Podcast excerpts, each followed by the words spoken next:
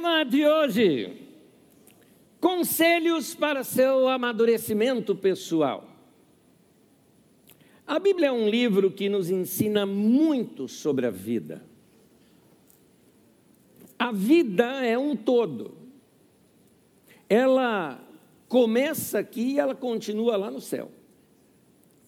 A nossa vida aqui não é um hiato. Ela faz parte do todo. Foi Deus quem fez. E ela faz parte desse todo. E na vida nós vamos amadurecendo. Experiências boas, experiências ruins também, elas elas vão se somando dentro de nós. E se nós podemos tirar boas lições disso tudo, se nós aceitamos fazer às vezes alguns ajustes e mudanças na nossa trajetória, nós vamos crescendo dessa maneira, nós vamos amadurecendo. Uh, o tempo vai passando e nós vamos envelhecendo. Mas, junto com o envelhecimento, nós precisamos também adquirir a maturidade o envelhecimento, ele vem naturalmente. Fica tranquilo que você não precisa se esforçar. Ele vem. Ele vem. O tempo se encarrega de nos dar o envelhecimento. Mas a maturidade não. A maturidade, a maturidade, você não precisa se esforçar para envelhecer, mas a maturidade, sim, você precisa se esforçar porque a maturidade é você quem faz. Todos envelhecemos, mas nem todos amadurecemos. As experiências da vida nos trazem esses momentos em que a gente pode decidir: vou utilizar isso para o meu crescimento ou não. Ah, deixa eu abrir um coração aqui com a igreja. A igreja são os meus amigos, são os meus irmãos, é aquele é, de tanta gente que eu conheço na vida, ou tanta gente que a gente se relaciona até na internet, né, como tem muita gente né, que a gente toca, mas aqui dentro da carisma é minha casa. Então, dentro da nossa casa, a gente gosta de ser a gente mesmo, abrir o coração, não é? E, e ser transparente. Ah, o último mês, ou último mês e meio, foi um pouquinho diferente para mim em algumas questões muito pessoais minhas. Uh, faço alguns tratamentos médicos, nada grave, gente, nada grave, não, senão o pessoal vai começar a falar para ele, oh, o pastor está uma doença grave. Não tem nada de doença grave. Aliás, os resultados dos exames foram que realmente eu não tenho nada grave. Né? Mas é tratamento de rotina, e nós vamos fazendo tudo mais. Mas ninguém gosta de hospital, assim como eu também não gosto. E nesses exames todos, na maioria das, deles era uma espécie de check-up, porque a gente sempre faz isso, é que com a pandemia, tantos anos parados, né, vamos dizer assim, agora chegou o momento de rever como é que está a máquina. Afinal de contas, essa máquina precisa ir para revisão. Né? Como qualquer carro, a gente também precisa de revisão. E é isso que eu estava fazendo. E aconteceu uma coisa comigo diferente num dos exames, que foi muito invasivo, né, colocando câmera aqui dentro, negócio estranho e tal, é, me machucou por dentro. Inflamou ali na região do estômago e eu não sabia. E aí começa simplesmente a inchar, a barriga incha. Eu já vinha com um certo jejum, não é jejum, falou, meu pastor é espiritual, jejua para caramba. Não, era de médico mesmo.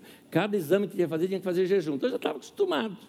Eu falei, quer saber uma coisa, não vou comer nada, não vou só beber água, mas estava inchando, inchando. Comia pouca coisinha assim, mas não dava, inchando, inchando, e começou a dar dores e mais dores, e a coisa começou, chegou ao ponto de se tornar insuportável.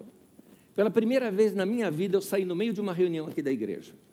Foi no dia que até a banda Resgate estava aqui, eu não aguentava. Eu sentava no meio da reunião, mão aqui passando, e dores e dores, esperando terminar para depois cuidar disso. Não deu, saí direto daqui para o hospital.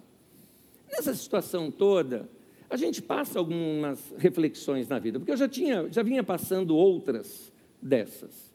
E tive aquela velha sensação que todo mundo tem, né? Puxa, estou envelhecendo. Não é? a máquina está começando a falhar. Pensamento que passa, qualquer pessoa, meu querido, passou dos 40, né? passou dos 50, você já sabe. Quem está mais, sabe mais ainda do que eu. Né? A gente começa a ter algumas coisas assim, a gente percebe, não, de fato eu estou envelhecendo. Eu não sei como é que eu vou abrir um parênteses dentro de outro, tá? Vou abrir um parênteses dentro de outro. Você já refletiu sobre a sua vida nesse sentido? Eu estou envelhecendo? Ou, ou um outro sentido? Vamos lá. Uh, uma hora eu vou morrer? De vez em quando a gente pensa nisso. Algumas vezes é de crise, é de momento. Me lembro bem, por isso que eu vou abrir um parênteses dentro de outro. Eu me lembro um dia que eu pensei, hoje eu morro. Não era crise minha, não, gente. Era crise do avião. Era do avião. Eu estava na África, fui pegar um avião num lugar onde, assim, aquele aeroporto só tem assim, um avião que, que, que vai para lá e para cá. Imagina, daqueles bem antigão. E no, eu fui para o aeroporto e dispensaram a gente que o avião estava em manutenção. Tá bom, dormi lá na cidade, voltei.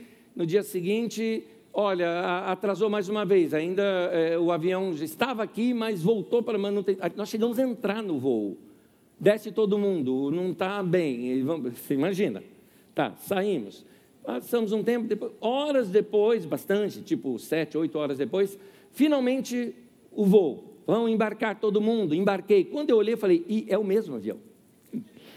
Não vi chegar nenhum outro, só tinha aquele, naquele aeroportozinho pequenininho. Falei, é esse que a gente vai.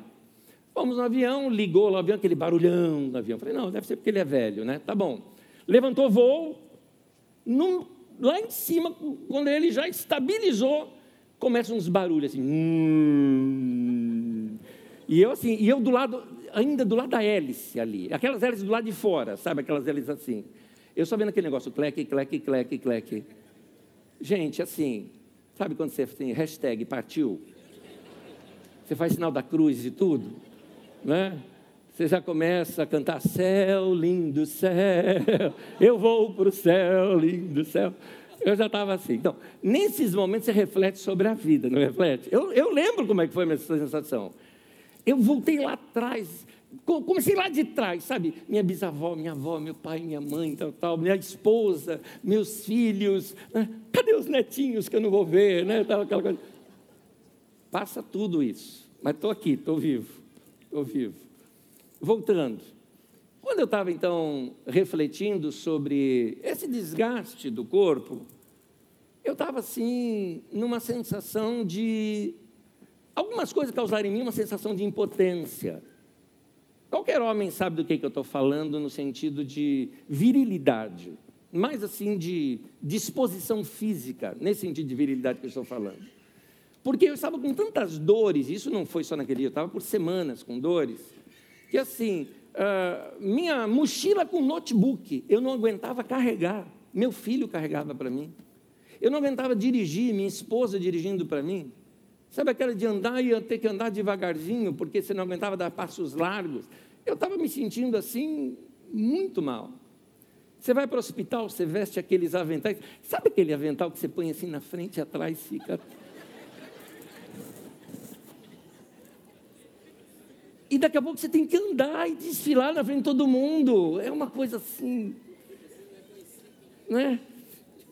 Não, caso você passar assim, né? É, uma, um, numa das consultas, eu me lembro, né? A mulher assim entrou, estava dizendo, eu conheço o senhor. Eu...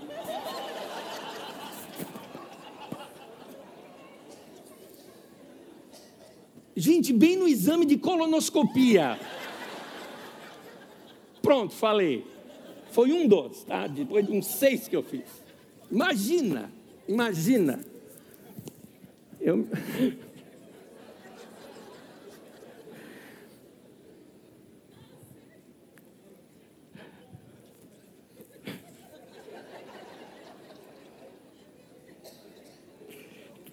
Tem uma situação de uma irmã que foi fazer exame de colonoscopia e o, e o médico era daqui da mesma igreja. Você imagina?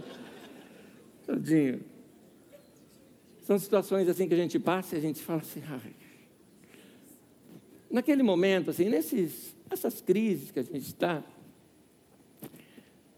eu ouvi uma canção e a canção falou muito comigo. A gente tinha cantado aqui na Carisma. E quando cantou, tinha me marcado. E quando cantou aí a segunda vez que eu vi, achei linda. Deus cuida de mim. Aquilo me confortou tanto. Achei tão lindo. E era um, um irmão querido que nós cantamos aqui músicas, nós cantamos hoje músicas do Bené, o Benedito Carlos, irmão querido, que é, lá da época da comunidade de Goiânia, do qual aquele irmão, um pastor, também cantava nesse grupo. E aí ele e o Caetano gravaram essa música. E eu sempre curti Caetano na vida, Caetano, Gil, uh, uh, uh, o Chico e MPB, gente, né? Eu gosto de bossa nova, por exemplo. Então, sempre curti esses caras, é gostoso. E eu vendo ele cantar essa música, me marcou mais ainda, porque eu gosto da voz. Achei tão lindo. E aí vem meu erro. Botei no Facebook. Gente, assim, é, eu não sei se eu me arrependo, se eu não me arrependo, o que, que eu faço. Coloquei assim, inocentemente. Aí eu nem vi, porque eu, geralmente eu posto e não, eu não vejo o que, que, as pessoas comentam, porque não dá tempo. É um monte de coisa que você tem que fazer. Minha esposa me falou, falou, deu um bafafal que você fez. Eu falei, isso. Vou lá ver. Quando eu vejo, começou assim, eu sabia que ele era comunista. Pastor comunista. Falei, eu? Aí começou um outro falando que você, você é, é, comunista, outro falando que era do diabo e tal, e aquela coisa toda. Até que teve um que eu não aguentei. Ele falou: esse pastor coaching de sapatênis. Eu, hã? Aí eu não aguentei, eu comecei a responder. Seu Jura, você que me deu sapatênis. Ganhei do Jura, gente, ó. O sapatênis. É comunista. No tocante isso daí, você vai ver, tá ok? Mas fica tranquilo, companheiro. E aí, é, eu falei para o irmão, falei, irmão, você tem contra meus sapatênis? Né? Você acha que Jesus não vai me deixar entrar no céu porque eu estou de sapatênis? Né? E aí eu vejo que as pessoas não cresceram. As pessoas envelhecem, mas não amadurecem. O fanatismo político está pior do que o fanatismo religioso nesses últimos dias. E chegou o momento da gente pegar e olhar para essa história toda e falar: é hora de eu crescer. Vamos crescer com tudo isso. Vamos aproveitar esse momento para crescer. Afinal de contas, a nossa vida passa assim. Eu vou lá perder meu tempo discutindo se crente. Porque eu não, quando eu era criança, eu falava o seguinte: não, a mulher que usar calça comprida vai para o inferno. Né? Alguns já ouviram isso, né? Já ouviram isso. Não podia usar calça comprida. Aí não podia usar boné, os homens, podia usar boné. Né? Aí o outro fala que crente não podia ter barba. É, eu já ouvi isso, já ouvi, isso ouvi em pregação, aqui em Osasco mesmo, ouvi essa pregação já. É, cada coisa que aparecia, ah, a mulher não pode raspar a perna, né? porque senão vai para o céu. Gente que tinha arrebatamento, que chegou lá no céu, e lá no céu tinha, é, é, é viu algumas coisas no céu. Aí o anjo a levou até o inferno. E quando ela chega no inferno, o diabo, ele tinha vários sacos assim, e falou: O que é isto? Sim, vou te mostrar o que é isso. Geralmente eles falam assim, né? Não, mostrarei, mostrar-te-ei o que é isto. E a hora que ela abre o saco, assim, tem dentro os pelos de todas aquelas mulheres que rasparam a perna aqui na terra. Estava lá no inferno diante do diabo. Gente, eu ouvi isso. Isso não é alguém que me contou. Eu ouvi isso. Eu ouvi isso. Tá? Eu tinha uns 16, 17 anos de idade que eu ouvi isso. Então, com essa história toda. Agora, não, agora o outro está tendo arrebatamento que chegou lá no, no, inferno, tem um monte de sapatênis, né? É o que parece. Mas, como é que a gente vai fazer com a vida da gente? Porque a gente vai envelhecendo. Então é importante que a gente amadureça. Eu conheço jovens maduros e velhos infantis. E aqui agora, o que, que nos amadurece de fato? Resolvi então pegar as últimas palavras escritas por um homem que eu considero maduro nas Escrituras Sagradas, apresenta muito sobre a vida dele. Para você ter uma ideia, uh, de 27 livros que nós temos no Novo Testamento, em torno de 17 ou 18 livros é, foram escritos diretamente por ele ou por influência dele. Estou falando de Paulo apóstolo. Então, Paulo, na, uh, só para revisar com você, olha só, nós temos, por exemplo, uh, o Evangelho de Marcos, que você vai ver Paulo citando aqui, uh, João Marcos. Você tem o Evangelho de Lucas, que era também discípulo de Paulo. Paulo também cuidou de Marcos, cuidou de Lucas. Você tem, por exemplo, o livro de Atos dos Apóstolos. Esse livro de Atos dos Apóstolos trata muito sobre a vida de Paulo. Aí você tem a carta aos Romanos, primeiro aos Coríntios, segundo aos Coríntios, Gálatas, Efésios, Filipenses, Colossenses, primeira Tessalonicenses, segunda Tessalonicenses, primeira Timóteo, segunda Timóteo, Tito, Filemão e Hebreus foi escrito provavelmente por um outro discípulo de Paulo. Todas essas cartas têm a ver com Paulo. Então é um homem que tem muito para nos ensinar. As suas últimas palavras registradas na Bíblia Sagrada estão no final do livro de 2 Timóteo. É esse texto que nós vamos ler. Ele manda um recado para o filho amado dele, um discípulo querido que ele tinha como um filho e um homem no final da sua vida, eu gostaria de saber o que um homem no final da sua vida fala. Quais são as preocupações de alguém, um detalhe, que sabe que vai morrer? É importante você saber esse contexto. Paulo já estava preso, alguns dizem pela primeira vez, outros dizem já pela segunda vez, e o decreto de César Nero já tinha saído sobre a sua morte. Ele só estava aguardando alguém falar: vem, e foi e foi decapitado. Então ele escreve essa carta sabendo, eu vou morrer, posso morrer amanhã ou depois, já está pertinho a minha partida. E o que um homem, no final da sua vida, com toda certeza de que vai morrer, fala? E fala para um dos seus melhores amigos, e a gente tem isso aqui registrado, porque ele escreveu uma carta para o Timóteo. Ah, Vamos ler então essas últimas palavras escritas desse homem que uh, marcou a história e é a história de um cristão que soube amadurecer. Vai ser uma leitura e lições muito importantes para nós avaliarmos nosso amadurecimento pessoal. 2 Timóteo, capítulo 4, versículo 9 ao 22. Me acompanhe a leitura, por favor. Procura vir ter comigo depressa, porque Demas tendo amado o presente século, me abandonou e foi para Tessalônica. Crescente foi para Galácia, Tito para Dalmácia. O Crescente e o Tito foram ministerialmente enviados para esses lugares. O Demas não, o Demas caiu fora. Somente Lucas está comigo. Toma contigo Marcos e traze-o, pois me é útil para o ministério. Quanto a Tíquico, um outro ministro também, mandei-o até Éfeso. Quando vieres, traze a capa que eu deixei em Trode, na casa de Carpo, bem como os livros, especialmente os pergaminhos. Alexandre, o latoeiro, latoeiro é, é um que trabalha com cobre, causou-me muitos males o Senhor lhe dará a paga segundo as suas obras. Tu guarda-te também dele, porque resistiu fortemente às nossas palavras. Na minha primeira defesa, ninguém foi a meu favor. Antes, todos me abandonaram. Que isso não seja posto em conta.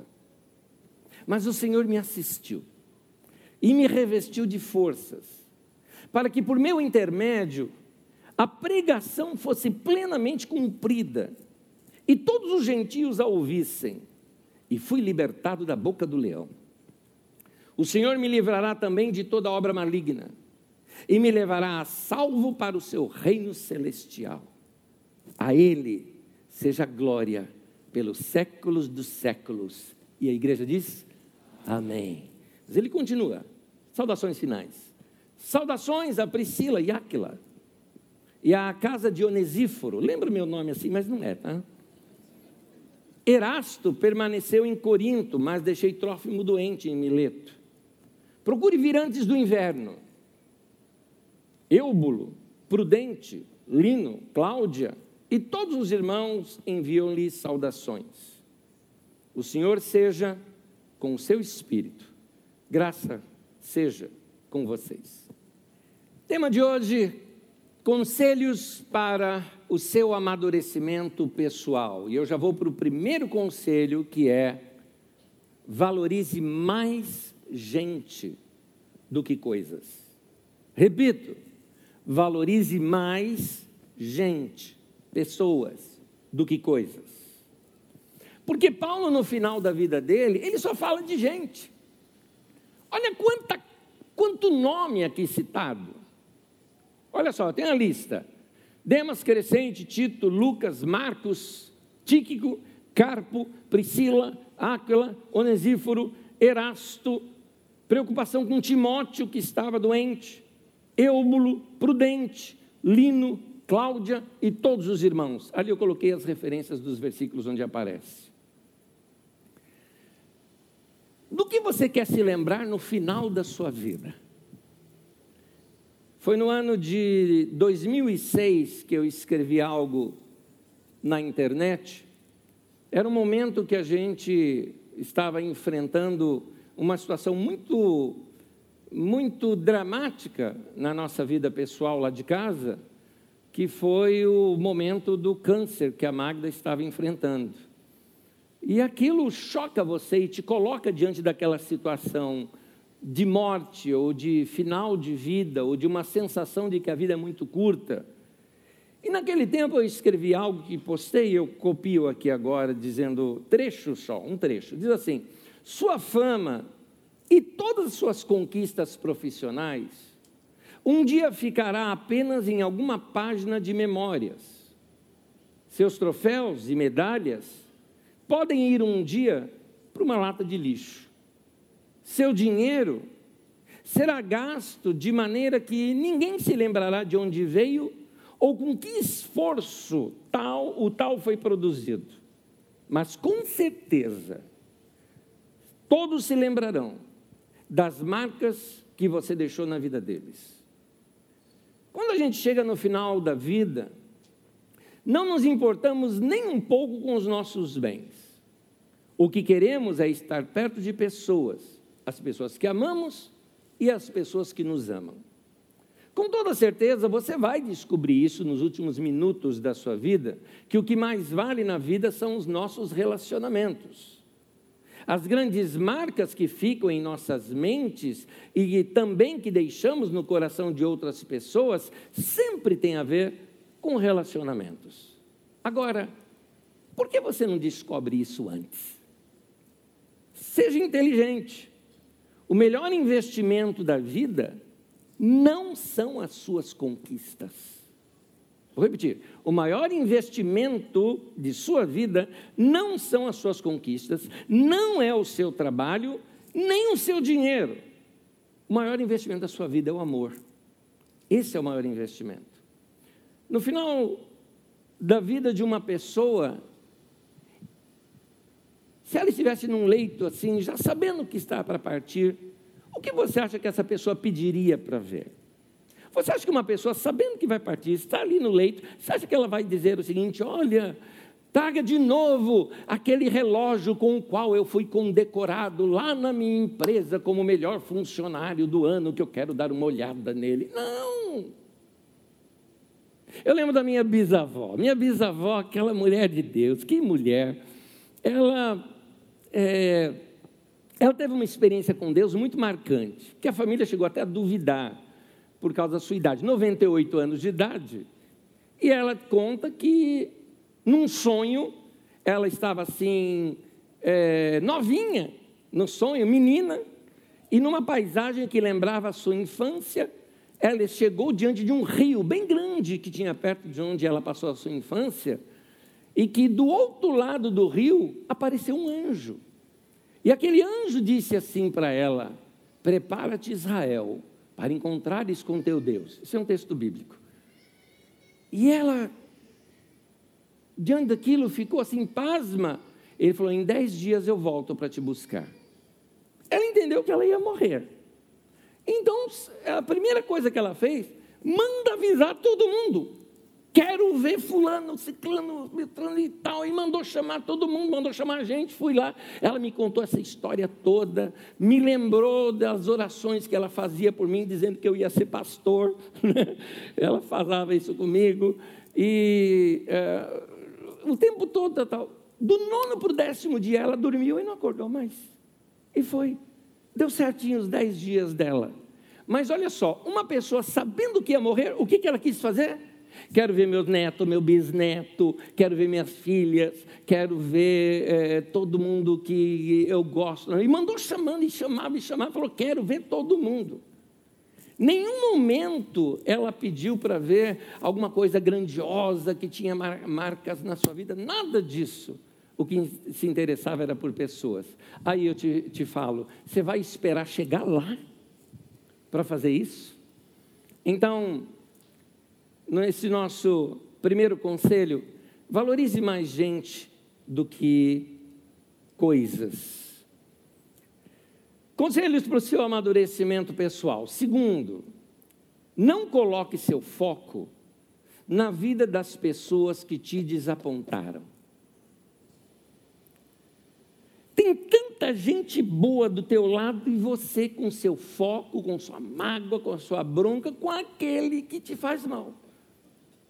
Gente que te ama, gente boa do teu lado e você preocupado com o outro que te incomoda. 2 Timóteo capítulo 4, versículo 9 e 10, repetindo apenas trechos de texto que nós lemos, diz assim: Procura vir ter comigo depressa, porque Demas, tendo amado o presente século, me abandonou e se foi para Tessalônica. Gente, tem gente que saiu da sua vida e te fez mal. Não vou nem pedir para você lembrar. Ah, provavelmente eu estou falando, você já está lembrando de alguns. Deixaram marcas, deixaram chateações, alguns deixaram dívidas, outros deixaram feridas emocionais. É, e a gente entra muitas vezes em crise, sim, tem momentos da vida da gente que a gente passa por um deserto, uma chateação, momentos que a gente se sente assim abandonados, talvez por alguma pessoa que tinha alguma relação muito próxima, mas na maturidade, como aquela velha poesia chamada Pegadas na Areia, que eu acredito que todo mundo aqui conhece, nós sabemos que o Senhor estava conosco o tempo todo e que Ele nunca nos abandonou e que Ele nos carregou no colo esse tempo todo. Meu querido, você já me ouviu nessa, nessa parábola que eu chamo de parábola do ônibus, então eu não vou repeti-la aqui, mas a nossa vida é como um ônibus. E as pessoas entram onde você está, andam com você, mas algumas delas chegam ao lugar para onde elas têm que ir embora, elas simplesmente dão um sinal e descem. Não fique chateado quando alguém desceu do teu ônibus. É porque eles não têm o mesmo objetivo final para onde você vai. Você já imaginou se todo motorista de ônibus chorasse magoado com cada passageiro que deu sinal que não foi com ele até o ponto final? Não é? Então, as pessoas entram e as pessoas saem da nossa vida. E aí a gente tem o quê? Que abençoar quando elas entram, mas também abençoamos quando saem. Agora, saiba também que tem gente que vai ficar. É, tem gente que faz parte da sua caminhada. Tem gente que vai com você até o final. Por que agora você vai dar mais importância àqueles que saíram, que estão indo embora? Você está lá, ele saiu do meu ônibus, foi embora, ele abandonou, deixou, e o outro lá do teu lado batendo a mão no teu ombro, falando: calma, eu vou com você até o final. Ah, legal, legal, mas ele está indo embora. Então, e fica preocupado com quem saiu da tua vida. No caso de Paulo, tinha Lucas, por exemplo. Lucas não o abandonou. Lucas está ali com ele. Também tem lá Crescente, Tito. O Lucas demonstrou amizade, lealdade, parceria. Meu querido, Deus coloca a gente assim do nosso lado. Então valorize essas pessoas que Deus tem colocado do seu lado. Algumas já caminham anos com você. Fique atento. Tem gente que vai até o ponto final da sua vida E você tem que valorizar essas pessoas, dar devida atenção para essas pessoas. Cuidado para não ficar tão atento, focado naqueles que te deixaram, que você acaba não prestando atenção com quem está realmente ali do seu lado. 2 Timóteo 4,14 disse assim: Alexandre, o latoeiro, causou-me muitos males. Mas olha o que é que Paulo fala: O Senhor lhe dará paga segundo as suas obras. Em outras palavras, assim, Paulo está falando, gente, eu já fui traído pra caramba.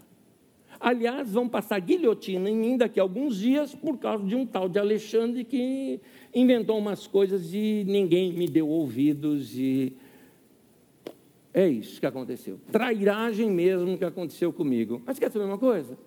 Está nas mãos do Senhor. Está nas mãos do Senhor. Essa pessoa não pertence à minha vida. Então eu deixa ele, siga a vida dele. A minha está nas mãos do Senhor. Terceiro conselho. Conselho para o seu amadurecimento pessoal. Não guarde mágoas. Esse eu já estou quase que emendando nesse outro.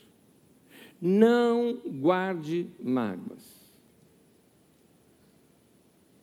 Não perdoar, não liberar, abrir a porta para a pessoa descer do seu ônibus, né? não liberar a pessoa para seguir o seu caminho, isso só vai ferir você. Não pense em vingança. Vingança não é coisa para nós, a gente não sabe fazer isso. Tanto que Deus fala assim: não vingueis. E ele fala: minha é a vingança. Em outras palavras, você não sabe fazer, não mexe. Não mexe que você não sabe. Não mexe que você vai se queimar. Não faz. Deixa comigo. Ele faz da maneira dele, não da nossa. Vingança é coisa para Deus. 2 Timóteo 4,16. Na minha primeira defesa, ninguém foi ao meu favor, antes todos me abandonaram, mas olha o coração do cara, do cara, daqui de Paulo, que isso não lhe seja posto em conta. Em outras palavras, não vou cobrar isso deles. Não, não importa. Sabe por quê? Existem situações de pessoas que erraram com a gente Guarda bem isso. E não foi maldade. Foi erro. Foi infantilidade. Eu diria talvez uma maldade momentânea. A pessoa era tão infantil que ela fez aquilo. Se ela hoje, anos depois, talvez ela diria: eu, não, eu, nunca faria isso. Se eu tivesse a cabeça que eu tenho hoje, eu não teria feito isso lá atrás com você. Tem pessoas que são assim. É, e aqui no texto tem um assim um tal de João Marcos. Marcos era um moço, ele era o sobrinho de Barnabé, possivelmente a última ceia de Jesus tenha sido lá na casa dele. É, Marcos foi na viagem com Paulo. Na primeira viagem missionária de Paulo, Marcos estava lá. Mas Marcos abandonou Paulo, brigou, e foi a causa da separação entre Paulo e Barnabé. Foi esse tal de João Marcos. Mas era um moleque. Moleque, assim, no mau sentido da palavra. Fez molecagem. Era um menino mimado e aprontou lá aquele reboliço todo. E o tio, para defendê-lo, para não perder o menino, muito sábio até o Barnabé. O Barnabé chega para o Paulo e falou: Paulo, você já é maduro, sabe andar sozinho, vai lá. Se eu abandonar o menino, a gente perde ele para sempre. Barnabé fez um bom trabalho, grudou lá em João Marcos, e o João Marcos amadureceu.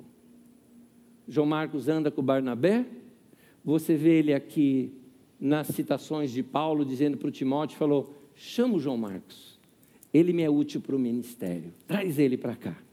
Passou os últimos dias da vida de Paulo junto com Paulo, né? E depois ainda ele aparece com Pedro. E é o João Marcos que escreve o livro de Marcos, já bem mais velho, um homem que até liderou a igreja muitos anos depois, um homem que amadureceu. Então tem gente que passou pela tua vida, que talvez tenha feito alguma coisa lá no teu passado, que eu acredito, meu querido, que você deveria falar igual Paulo. Fulano errou comigo, ele me abandonou. Mas saber uma coisa? Que isso não seja posto em conta. Está perdoado. Está liberado. Deixa. Deixa ele. Porque ele vai crescer. Uma hora ou outra essa pessoa muda. Então, Paulo entendeu que foi o ímpeto de um jovem falando que não deve ou fazendo que não deveria ter feito. Então ele entende anos depois isso, restaura o João Marcos no ministério e ele, o João Marcos, vem se tornar esse grande líder que se tornou anos depois, inclusive escrevendo o Evangelho. É isso, é isso. Essa é a atitude de alguém maduro em Cristo. Paulo é esse exemplo aqui para nós. Conselhos para o, seu, eh, para o seu amadurecimento pessoal. Quarto, saiba que a vida é curta.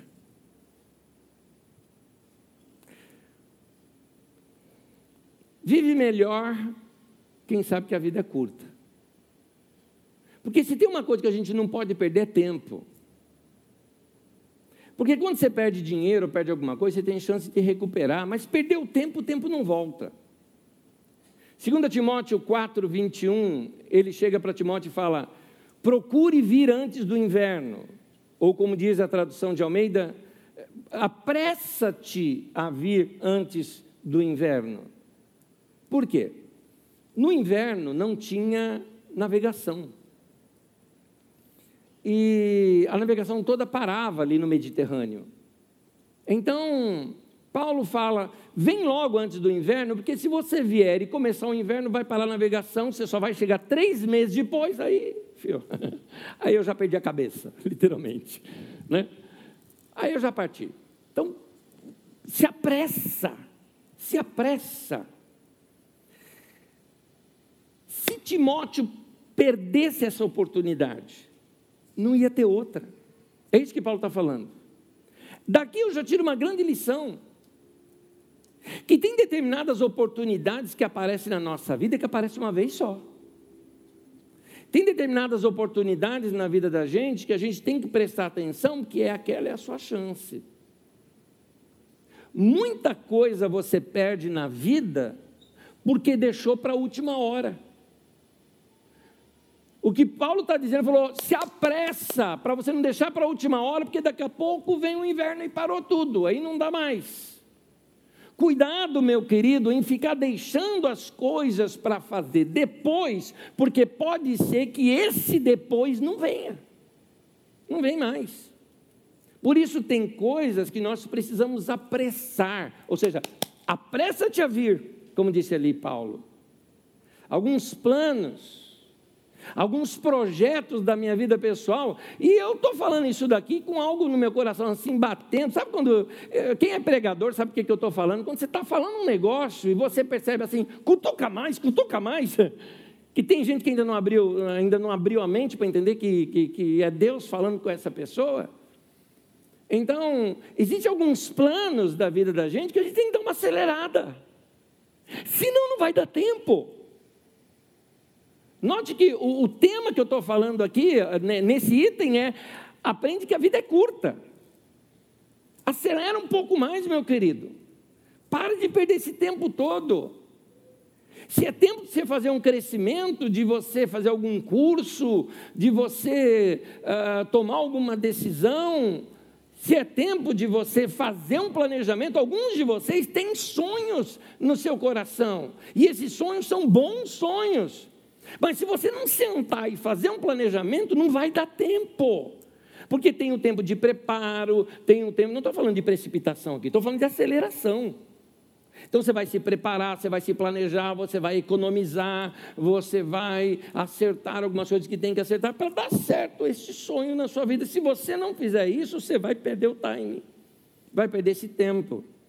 Alguns planos e projetos da sua vida, é hora de você acelerar alguns sonhos, é hora de fazer planos. Se você demorar muito tempo, não vai dar tempo. Então, apressa-te.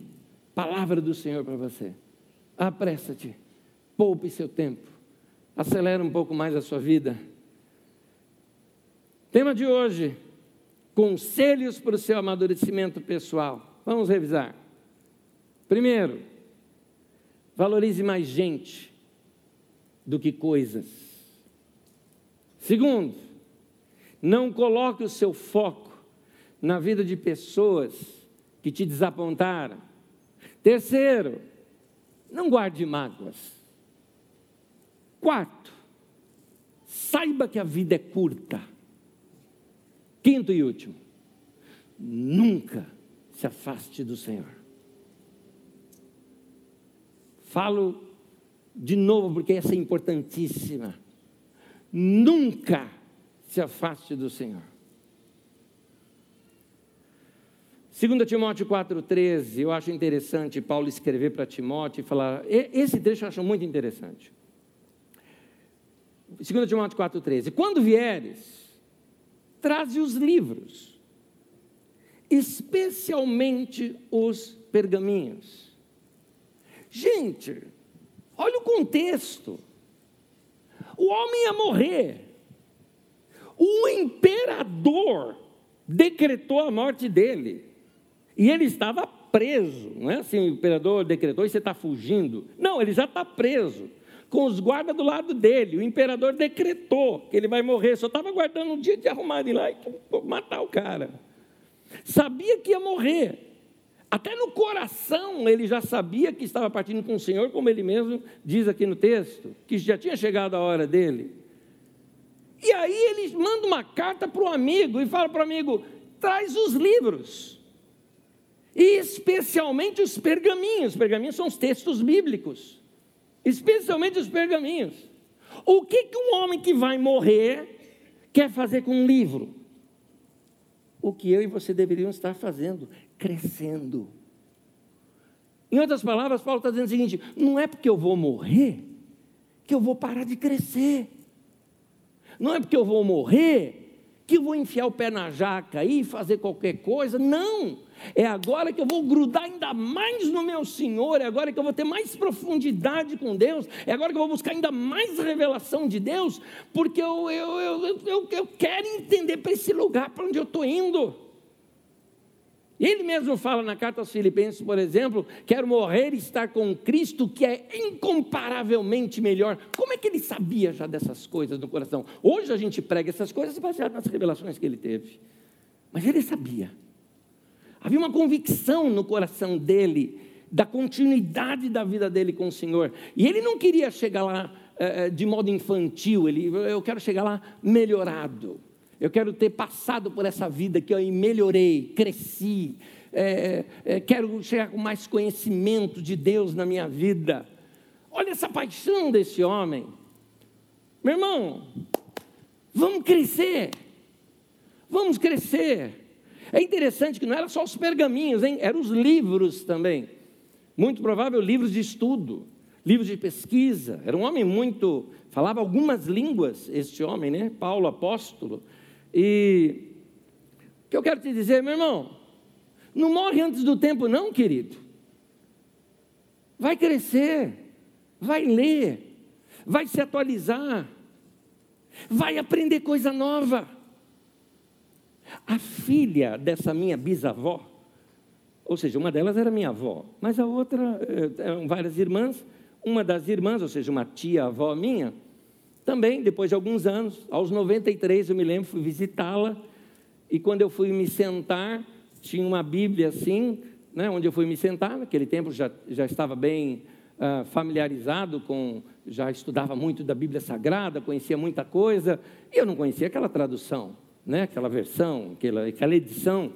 Peguei assim, bonita, tudo mais, falei, ó oh, vó, eu chamava ela de vó, né? É, você uma Bíblia diferente, né? Aí eu abri, estava tudo em italiano. Eu falei, olha, está italiano aqui. Eu falei, ah, filho, estou aí sem fazer nada, quero aprender mais uma língua, né? 93 anos de idade, querendo aprender uma outra língua. Isso porque já falava inglês, espanhol, tinha sido professora de português, uma pessoa inteligentíssima. Então, é, é, 93 anos de idade, querendo crescer mais, querendo aprender mais. E você aí na casa dos 20, dos 30, e dizendo assim, ah, preguiça de ler. Sabe inglês? Sei. O que, que você sabe? Verbo to be. Meu irmão, está na hora da gente crescer um pouco mais. Está na hora da gente expandir. Está na hora da gente ler, viajar. E quando eu falo viajar, muitas vezes viajar num livro. Eu me lembro que eu estava conversando com um irmão lá do Rio de Janeiro, um povo do Rio de Janeiro que veio, eu lembro que até que era nessa região aqui, estava conversando com eles, eles falaram, ah, a gente mora ali naquela região, tá, falei, ah, tá, do bairro Peixoto, tal, falei, é, ele falou, é, tá, legal, aquelas casinhas assim meio francesas, né, aquela praçona grandona, tal, falou, é, você conhece lá? falei, não, nunca fui. É, como é que você sabe? Eu falei, livro, livro. Eu li um autor que contava histórias daquele lugar, e eu conheci o lugar. Eu me lembro uma vez, estava dando uma aula aqui, e falando sobre Éfeso, e veio uma mulher falar para mim, falou, uau, eu já estive em Éfeso três vezes, né, nas, nas, ruínas lá, né, três vezes. Já foi mais do que isso então? Eu falei, não, nunca fui. E como é que você sabe essas coisas? Eu falei, os livros. Eles me fizeram ir para lá. Vai ler, meu querido. Vai ler. Aliás, hoje a gente tem uma facilidade, hoje a gente tem vídeo. É? Hoje a gente tem vídeo. Hoje você pode. É, você tem uma enciclopédia nas suas mãos aí, só com seu smartphone. É só você trocar rede social por isso que você vai crescer bastante. Vai crescer, meu irmão. E na sua vida com Deus? Você fala que ama a Deus. Vamos dizer o seguinte: vamos lá, vamos lá, vamos pensar um pouquinho aqui? Vamos pensar? Vamos imaginar aqui um, um casal de namorados, tá? Estou vendo um casalzinho de namorado ali, vocês são apaixonados um pelo outro, né? Vamos imaginar um tempo sem smartphone, carta. Então imaginemos uma situação em que é, chegou uma carta dela para você e você vai é, é, o que, que você faz quando chega uma carta da sua namorada. Você já vai abrindo, né? Você pegou lá na sua caixinha de correio, você já vai abrindo no caminho, né? Para ler aquilo e tudo mais. Por causa desse amor, dessa paixão. Imagina outra situação. Alguns dias depois ele se encontra e ela assim, né? Tudo bem? Tudo. Você viu? Ele o quê? Chegou lá para você? Ele o quê? Ah, que pena, foi uma carta. Ah, chegou. Você não leu? Sabe, eu estava assim ocupado, fazendo bastante coisa. Não deu tempo de eu ler a sua carta. O que, que você acha que essa menina ia fazer com esse cara? Eu escrevi uma carta para você. Já chegou há quatro dias. E você nem sequer abriu essa carta ainda. Não, mas eu te amo. Amo uma ova. Mulheres concordam comigo? Deus escreveu uma carta para nós. A Bíblia Sagrada está cheia de palavras dele para nós. E Jesus mesmo falou: aquele que tem os meus mandamentos e os guarda, é esse o que me ama. E eu te pergunto, quanto você ama Jesus baseado no quanto você lê as Escrituras Sagradas? Essa foi no estômago. Quanto você ama Jesus? Qual é o seu tempo de paixão ali com Deus, de se desdobrar diante das Escrituras Sagradas, derramar o seu coração e deixar aquilo encher a sua vida? A Bíblia não é um livro somente para ser lido, ele é para ser estudado, ele é para ser examinado. E, e ali nós vamos aprender as palavras de vida. E é nela que nós vamos crescer.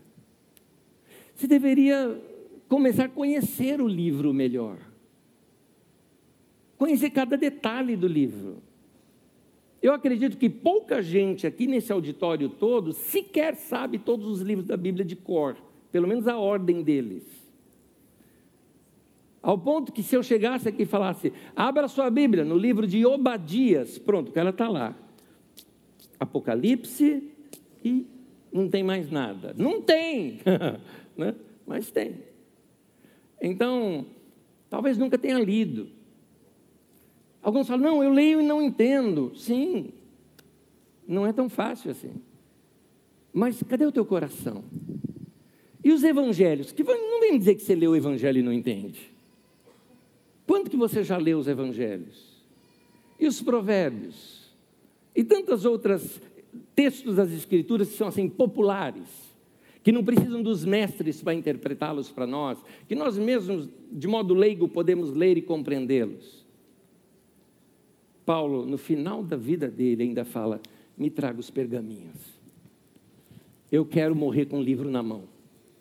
Eu quero continuar crescendo. 2 Timóteo 4, 7, é, nesse mesmo capítulo, só que eu não tinha lido esse versículo, diz assim: Combati o bom combate, completei a carreira, guardei a fé. Isso ele fala antes de dizer tudo aquilo que nós lemos.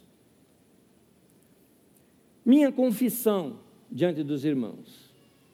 Eu quero terminar a minha carreira. Paulo diz que ele completou a carreira dele. A carreira é a vida, a corrida dele. Eu quero completar esta minha corrida, esta minha carreira, amando a Deus mais do que eu amava já no princípio. Eu quero. Uma confissão minha particular para vocês eu nunca me afastei do Senhor, nem do Evangelho, por toda a minha vida. Nunca me afastei. Eu sei que alguns de vocês já tiveram experiência de ter se afastado de Deus. Eu não disse que eu nunca tive problema com a igreja, que eu nunca me decepcionei com a igreja, que eu já não me afastei de igreja. Sim, isso tudo eu já fiz. De Deus, nunca. Nunca. Confesso até uma coisa para vocês: nunca fui tentado a isso. Nunca fui tentado. Nunca, nenhuma doutrina nunca esfriou meu coração. Nenhuma traição, nenhuma mágoa me afastou de Deus.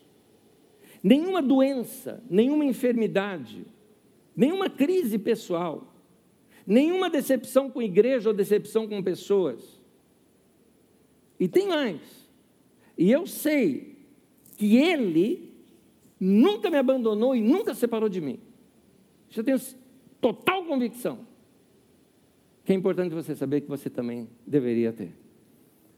Por isso, Romanos capítulo 8, versículo 35 ou 39, isso é para mim e para você, meu irmão. Quem nos separará do amor de Cristo? Será a tribulação? Será a angústia? Ou a perseguição? Ou a fome? Ou a nudez, ou o perigo, ou a espada? Como está escrito, por amor de ti somos entregues à morte todo dia, fomos considerados como ovelhas para o matadouro. Em todas estas coisas, porém, somos mais que vencedores, por meio daquele que nos amou, porque eu estou bem certo de que nem a morte, nem a vida, nem anjos, nem os principados, nem as coisas do presente, nem do porvir, nem os poderes, nem a altura, nem a profundidade, nem qualquer outra coisa poderá separar-nos do amor de Deus que está em Cristo Jesus, o nosso Senhor. Aleluia! Aleluia! Nada vai nos separar do amor de Deus. Meu irmão, que nenhuma surpresa na minha caminhada e na sua caminhada, nenhuma, nenhuma, no nosso caminhar, nos faça perder esse coração para Deus que você está aqui agora. Mantenha essa chama acesa, meu irmão. Mantenha esse coração aberto para Deus. Vamos ficar em pé, é o último texto que eu quero ler com vocês. Só que hoje eu quero ler o último texto depois da oração. Eu quero orar com você antes. A oração faz parte desse todo da mensagem. É o momento da gente chegar assim diante de Deus e pedir para Ele: Deus, mantenha essa chama acesa dentro de mim. Mantenha esse coração voltado para o Senhor. Pede isso para Deus, Senhor. Me dá forças para negar tudo aquilo que me afastar do Senhor. Fala para Deus, Deus me dê forças. Vai falando aí no seu coração, Senhor, me dê forças para rejeitar, enfrentar qualquer tentação. Me dê forças para dizer não para tudo aquilo que tentar me afastar do Senhor. E ao mesmo tempo, Senhor, me dê forças para dizer sim para o teu amor. Me dê forças para dizer sim, Senhor. Vou te conhecer melhor. Eu vou ler mais as Escrituras. Eu vou dedicar mais tempo para oração, para meditação, para te conhecer, para ouvir mensagens de, de mestres da tua palavra que vão me ajudar a conhecê-la melhor, porque eu quero crescer, quero amadurecer, quero ser encontrado diante do Senhor, como Paulo diz, se para Timóteo, ser encontrado como obreiro aprovado, que não tem nada do que se envergonhar. Quero orar pelos irmãos. Senhor, atrai o coração desse povo para o Senhor. Cada mulher aqui, cada homem nesse lugar, tenha seus corações voltados para o Senhor. Aquele que estava pensando em desistir, seja agora fortalecido com teu Espírito Santo no seu coração. Aquele que de alguma forma se sente até desviado do Evangelho, mas que por alguma razão entrou aqui hoje, Senhor, hoje é o dia do resgate dessas pessoas de volta. Senhor, aquele meu irmão, aquela minha irmã que passa problema, passa tribulação, está passando perrengues na vida. Fortaleça, Senhor, esses joelhos cansados de orar, fortaleça esses corações cansados de tanta frustração na vida, fortaleça essas pessoas, mostra para eles que ainda são seus filhos, são suas filhas, que eles se sintam abraçados pelo Senhor, guardados pelo Senhor, envolvidos pelo Senhor. Querido Deus, fortalece o teu povo, ó Deus fortalece a tua igreja. Que teu Espírito Santo faça uma obra de renovação hoje aqui, em nome de Jesus. Eu queria perguntar nesse momento, alguns de vocês, quando eu estava orando, eu percebi isso. Alguns de vocês, eu, acho, eu vou pedir a sua sinceridade pública aqui hoje. Você lá no fundo ou estava se sentindo fraco, ou se sentindo distante, ou até se sentindo desviado. Você sabe, na igreja tem essa palavra, você sabe o que ela significa. É, você talvez estivesse se sentindo um pouco longe do Evangelho. Mas hoje, você percebe que Deus está te chamando de volta. E hoje é o dia da sua reconciliação com Deus. Porque apressa-te não tem tempo para perder. Quem são vocês? Levante a sua mão porque eu quero orar e abençoar você. Lá atrás, meu irmão, bem-vindo de volta. Minha irmã querida, bem-vinda de volta. Meu irmão, bem-vindo de volta ao reino de Deus. Bem-vinda, minha irmã. Minha irmã, seja abraçada pelo Senhor. Você também, meu querido, bem-vindo, querido, abraçado por Deus. Mais gente, mais gente. Lá atrás, vocês também, todas vocês, estou vendo várias mãos levantadas. Seja, seja abraçado por Deus nesse momento, abraçado por Deus nesse momento. Eu tenho uma palavra para vocês. Jesus disse, presta atenção, isso é para vocês. Jesus disse: Eu conheço as minhas ovelhas. Ele te conhece, te conhece pelo nome. Segunda parte do versículo, ele diz assim: E ninguém vai arrebatá-las das minhas mãos. Foi Jesus que trouxe de volta. Meu irmão, nós como igreja celebramos esse teu retorno aqui agora. Seja cheio do Espírito Santo. Seja cheio de Deus na tua vida. Bem-vindo, meu irmão. Bem-vindo, minha irmã. Seja fortalecido no Senhor.